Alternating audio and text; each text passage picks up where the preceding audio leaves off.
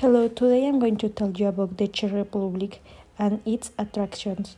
We can give our survivors the opportunity to go to know the Czech Republic, Czech Republic because it is a very little touristic country.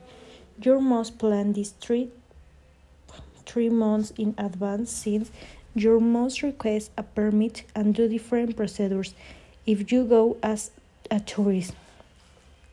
There must be a good itinerary so that you should have the opportunity to go see its most emblematic places. You could consider going to study in the Czech Republic as it is a great opportunity to meet and the paperwork is not so complicated. Had better do not miss the opportunity to know its most top places. If live there I could try the beer with the friends I meet. As they say, the beer is very good.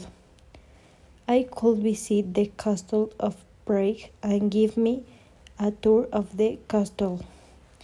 A future could visit Český Krumlov village, which is a heritage of humility. I could learn the Czech language.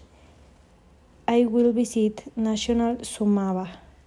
I've lived there. I could try the beer with the friends I meet. As the says, the beer is very good.